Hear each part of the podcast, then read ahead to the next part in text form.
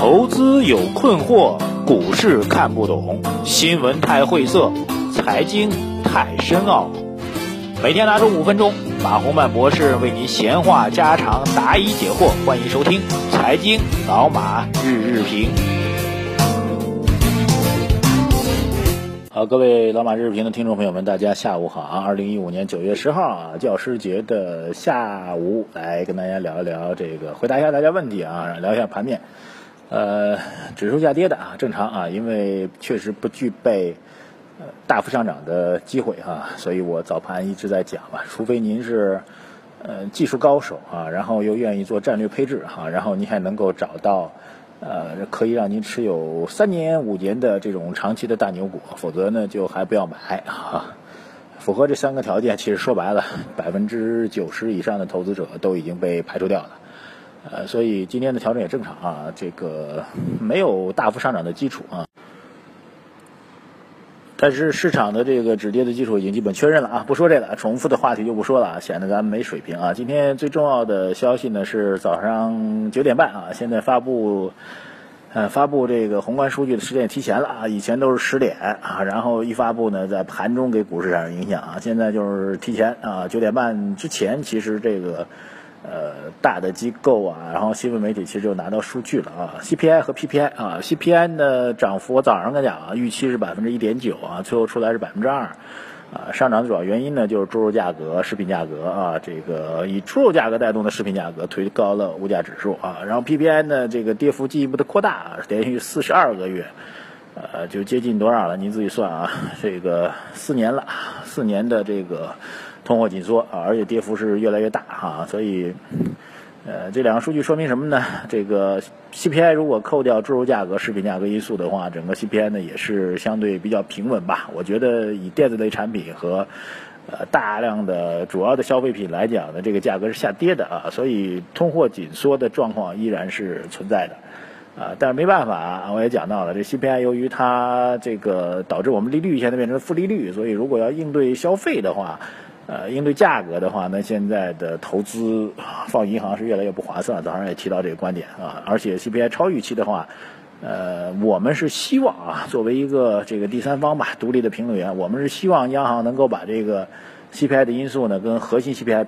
撇开来啊，所谓的核心 CPI 呢，就是扣除掉食品因素之后的 CPI，呃，这个价格指数呢，依然是核心 CPI 价格指数依然是保持平稳啊，依然是处于一个弱增长，甚至是呃偏冷的一个格局。所以我们希望央行呢能够撇开啊猪肉价格，然后呢继续坚定的实施呃宽松的货币政策啊，降息降准，然后财政政策能够发力啊。我觉得呃换位思考吧，如果我是国务院的负责同志啊。那么如果您是吧，啊，我们大家伙儿都是吧，啊，当然虽然没那么多国务委员给我们当啊，啊，但是我们现在一定要下定决心啊，货币政策要宽松，财政政策要发力来带动经济增长，应该是毋庸置疑的。所以这个预期我觉得还是比较一致化、比较强烈的啊。特别从李克强总理最近几次表述当中啊，你既然跟大家伙儿说你有信心，那你信心何来呢？就得体现在政策当中。所以综合这些因素吧，市场的。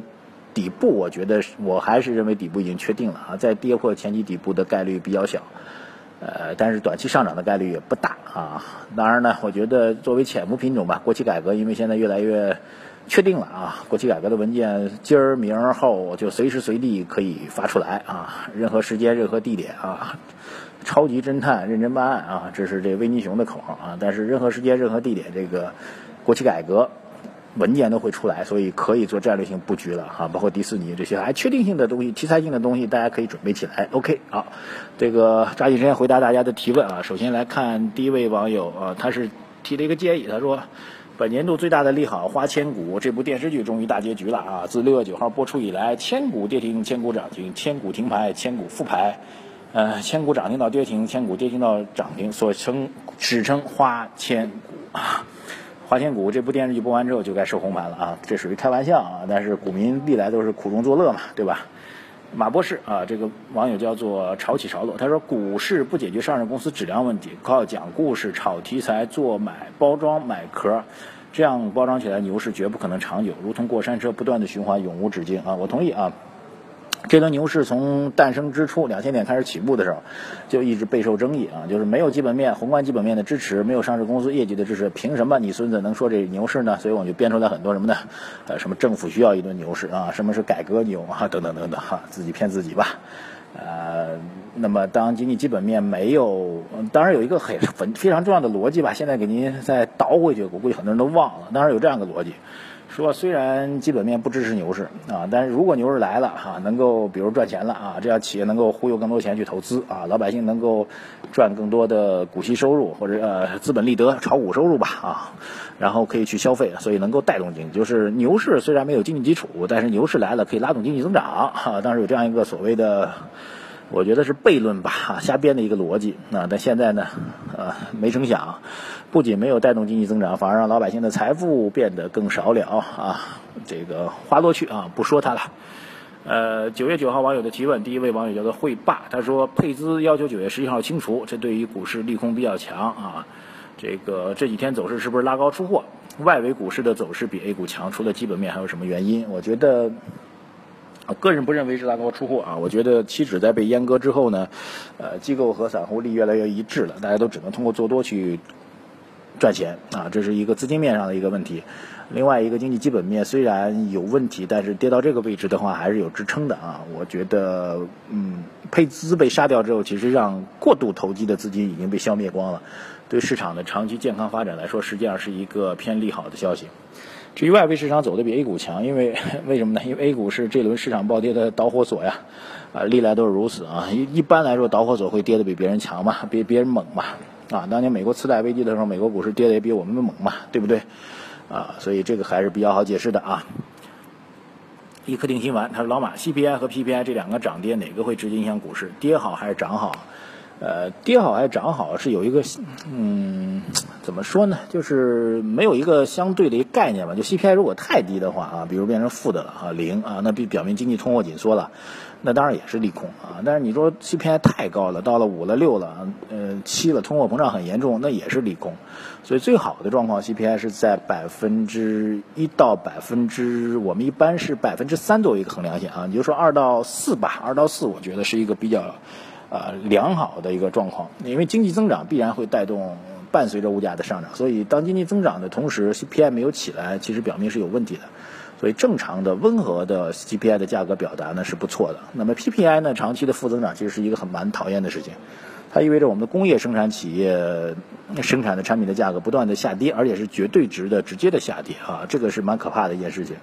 工业企业都不赚钱了啊，而我们资本市场大多数的品种还是来自于工业企业，所以这问题比较严重。所以总体上来讲，我觉得 CPI 和 PPI 目前表现出来的状况啊，CPI 还好啊，没有特别差啊，就也没有过低，也没有过高，还 OK。呃，保持中性的话，其实给货币政策提供一个良好的空间。PPI 其实表明整个资本市场的工业类企业、投资类的企业啊、制造类的企业啊、做工业品的企业，其实前景很不乐观。欢乐啊，他说从哪里可以看到上市公司有没有股权质押、股质押以及签署质押时公司股价价？这个 I I F 十啊啊，呃，公司如果这个大股东有公司的股权质押的话，都必须要公告的啊。这个我觉得这个问题有点一二三 A B C 了啊。呃，许良他说马博士好，公司给的是期权激励，但我们公司是香港上市的，请问港股的获利方式和 A 股一样吗？呃，理论上应该是一样的啊，但是具体的交易制度你还要查一下啊。说句实在话，博士也有不懂的地方嘛。这个如果具体的交易制度上，港股和 A 股还是存在不同的可能性的啊。我也没有仔细去查，呃，我建议你可以认真去研究一下啊。一般来说，期权呢是，呃，是给你一个将来某一个时间点按照一定的既定价格买入一定公司股份的一个权利啊。呃，对，这就是一个期权的基本概念嘛。你可以放弃这个权利，你的成本为零啊。你如果这个行权价格低于股现实股价的话，你就可以赚钱，对吧？对，这就是这样一个基本概念啊。至于两个市场的具体交易，比如说锁定的时间啊、行权的比例啊，然后行权的有没有限制性条款，我觉得要具体查一下这个两个市场的交易规则。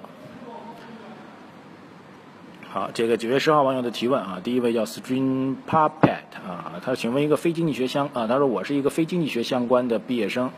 未来五年想成为一位职业投资人，应该学习哪些内容啊？您现在自己去炒炒股吧，啊，炒炒股，如果您被深度套牢了，说不定您就放弃这个梦想了，对吧？我觉得这是第一步啊。第一个，你得首先得经历一个完整的牛市和熊市啊。作为散户投资人，呃，第二，作为职业投资人的话，他有很多坎儿啊。职业投资人你要操控的资金不是自己的资金啊，玩自己钱跟玩别人钱肯定是不一样的啊。第三个，你个人玩的钱。再大再大也有一个限额啊！你玩别人的钱，可能这规模会变得非常庞大啊！大家知道大资金和小资金的运作是完全不一样的。呃，第三一、第四一个呢，你需要学很多的专业的知识，比如听老马日评啊，好吧？